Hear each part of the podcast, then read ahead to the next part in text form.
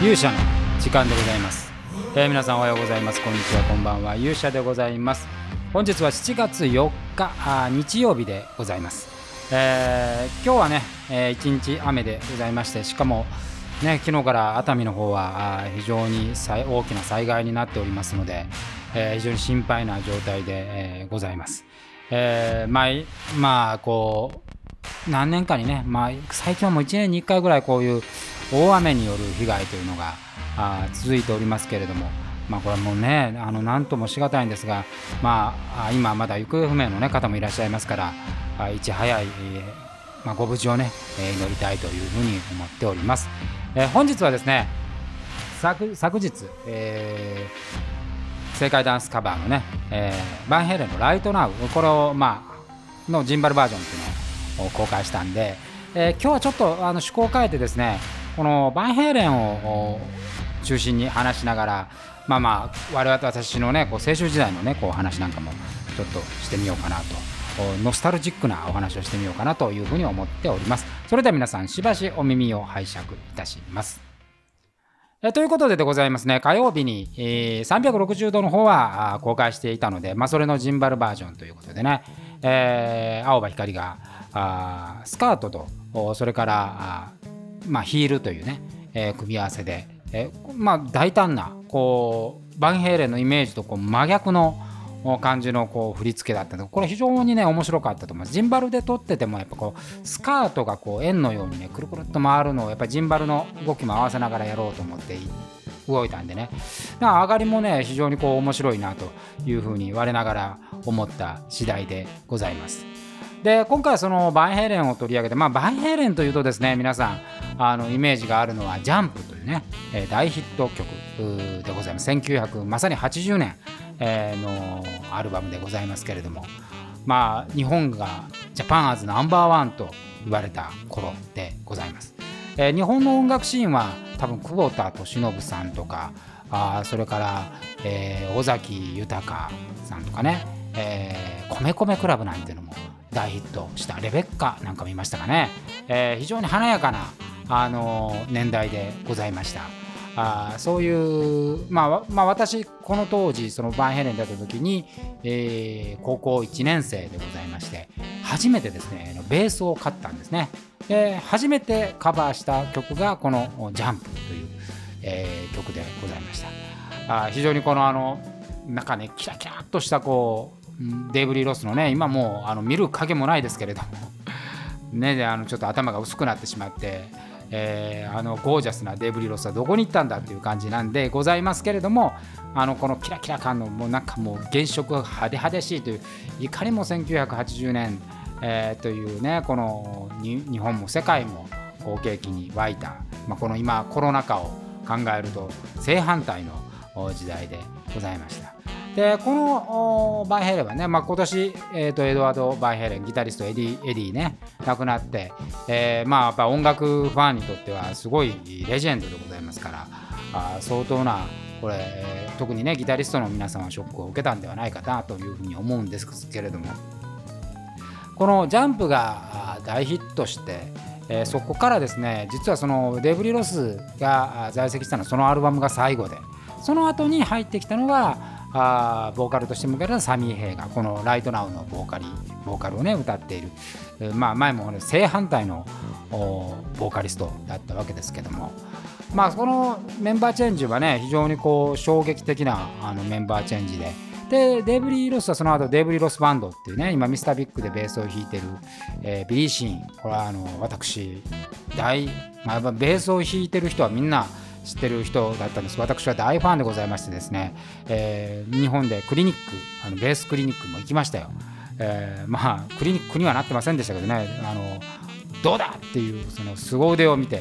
まあ、今でこそねこのハイテクベーシストっていっぱいいますけど当時はハードロックの中でああいうハイテクベーシストはいませんでしたしでギタリストがですねスティーブ・バーイというえー、ギタリストでこれもまたアルカトラスというねバンドに、え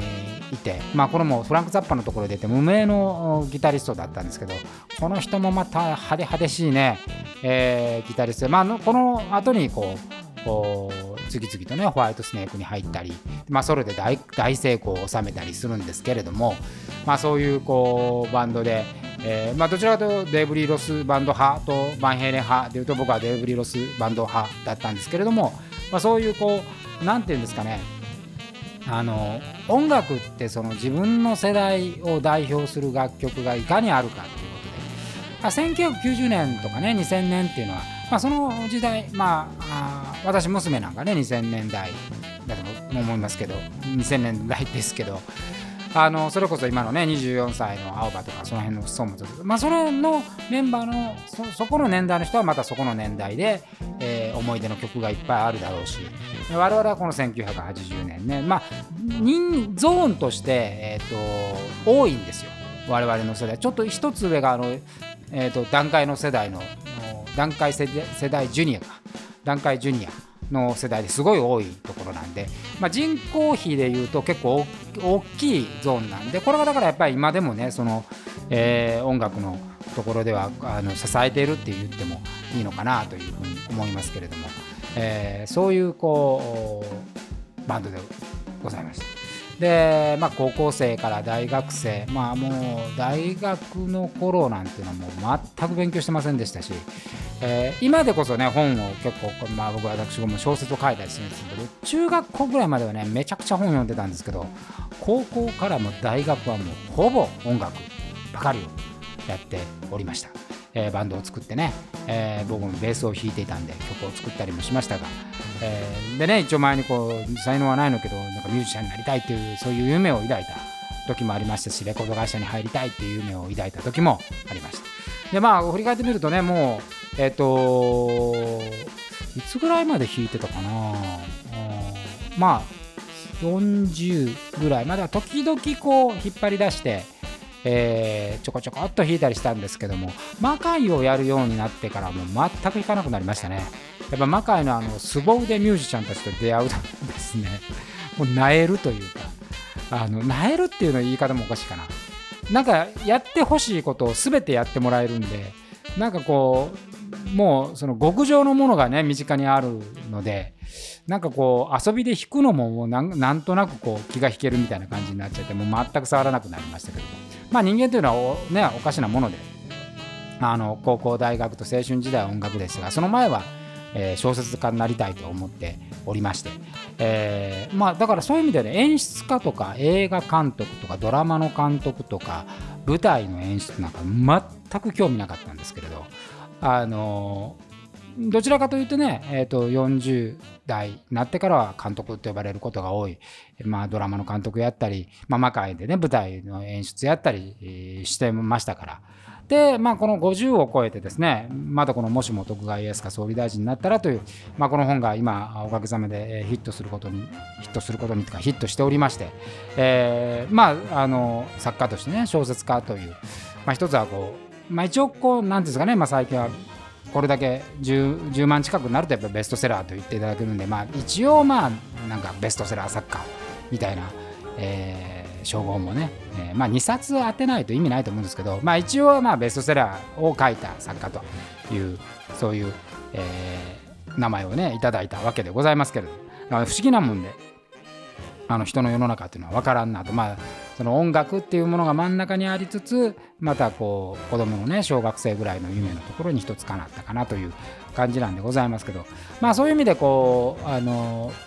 バイヘイレンっていうね、なんか話があっちゃこちゃ、え触れてきましたけども、まあ、バイヘイレンはまあ私のそういう意味ではその高校大学時代をまあ思い出させるね、えー、ミュージシャンであったなと。それを今回その世代のね娘ぐらいの世代の青葉がこうそういうこう何て言うんですかね我々のこうノスタルジーとか、えー、そういうものが全くない状態で斬新にその曲と向き合って、えー、まあおそらくですねそのバイヘレンなんかそれは聞かないでしょうからあ普段、えー、その曲に向き合って、えー、斬新なね、えー、振り付けをしてくれたっていうのが非常にあの面白かったなと。いうことで、まあ、これが、まあ、なんか音楽が持ってる普遍性とか、新しい切り口を見つけてくれるこうクリエイティビリティが高まるような出来事かなというふうに思った次第でございます。えー、ということでございましてですね明日からはまたあのその上総のね、えー、研修動画大河ドラマになって上総の撮影がもうずっと続きますので、えー、まあこのこのあの勇者の時間もねどれぐらい更新できるか結構タイトなスケジュールなので合間を縫いながらやりたいというふうに思いますけれども、えー、ぜひ皆さん聞いていただければばというふうに思います。ということで本日の勇者の時間はこの辺りにしたいと思います。それでは皆さんまた次回お会いしましょう。さようなら。